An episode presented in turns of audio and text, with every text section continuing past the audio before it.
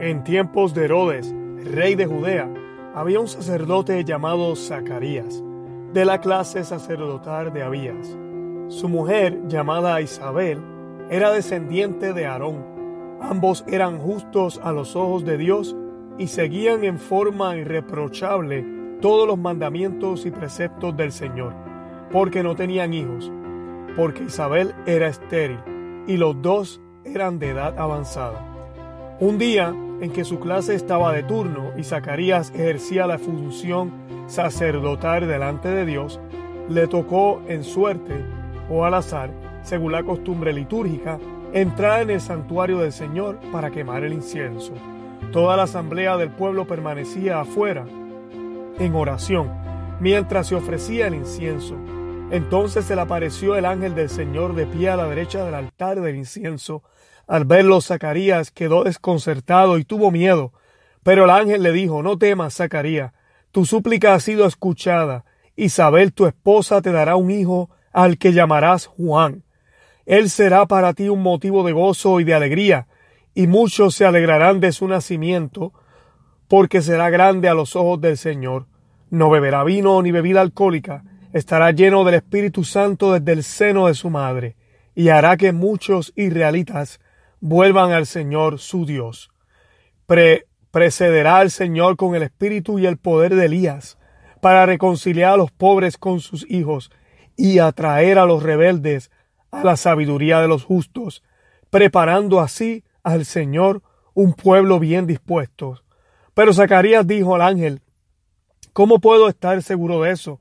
Porque yo soy anciano y esposa es de edad avanzada. El ángel le respondió, yo soy Gabriel, el que está delante de Dios, y he sido enviado para hablarte y anunciarte esta buena noticia. Te quedarás mudo, sin poder hablar hasta el día en que sucedan estas cosas, por no haber creído en mis palabras, que se cumplirán a su debido tiempo. Mientras tanto, el pueblo estaba esperando a Zacarías, extrañado de que permaneciera tanto tiempo en el santuario. Cuando salió, no podía hablarles y todos comprendieron que había tenido una, alguna visión en el santuario. Él se expresaba por señas porque se había quedado mudo. Al cumplirse el tiempo de su servicio en el templo, regresó a su casa. Poco después su esposa Isabel concibió un hijo y permaneció oculta durante cinco meses. Ella pensaba, esto es lo que el Señor ha hecho por mí cuando decidió librarme de lo que me avergonzaba ante los hombres. Palabra del Señor. Gloria a ti, Señor Jesús. Bienvenidos a Conoce, Ama y Vive tu Fe. Les habla su anfitrión Luis Román. Como pueden ver, estoy un poco ronco y es mucha la coincidencia aquí, ¿verdad? Estamos hablando de una historia en la cual hay un hombre incrédulo que se quedó sin voz por no creer el mensaje de Dios. Eh, y yo pues aquí estoy ronco casi sin voz. Pero quería compartirles brevemente el día de hoy una pequeña reflexión sobre este hermoso Evangelio. Primero que nada, muchas veces nuestra incredulidad no nos permite ver o no nos permite hablar lo que deberíamos hablar, no nos permite discernir, no nos permite hacer las cosas como Dios las quiere. Aquí vemos el plan de Dios, que es un plan al igual que sucede con la Santísima Virgen, que parece imposible, pero a diferencia de la Santísima Virgen, quien preguntó cómo iba a ser, sin dudar si era posible, Zacarías dudó y dijo, pero ¿cómo va a ser esto? ¿Verdad? Es imposible que esto suceda porque yo soy anciano y mi esposa es anciana también o es estéril. Y ahí tenemos un problema, tenemos la falta de fe de Zacarías.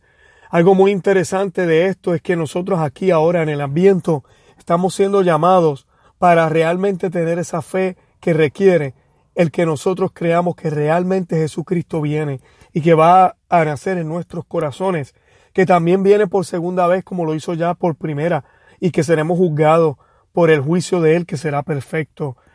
Ahorita la misericordia está abierta y es de esa es la misión que tiene Juan. Y esta lectura también es muy bonita porque nos da luz a la misión de Juan.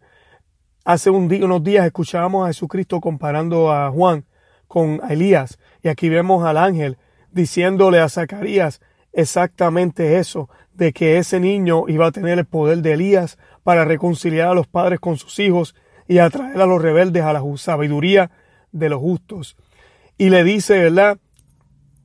que ese niño iba a ser el que va realmente a preparar el camino que va a poner al pueblo a la disposición del Señor, de que ese niño nos iba a llamar a estar abiertos, a estar atentos, a estar preparados para esa venida del Señor.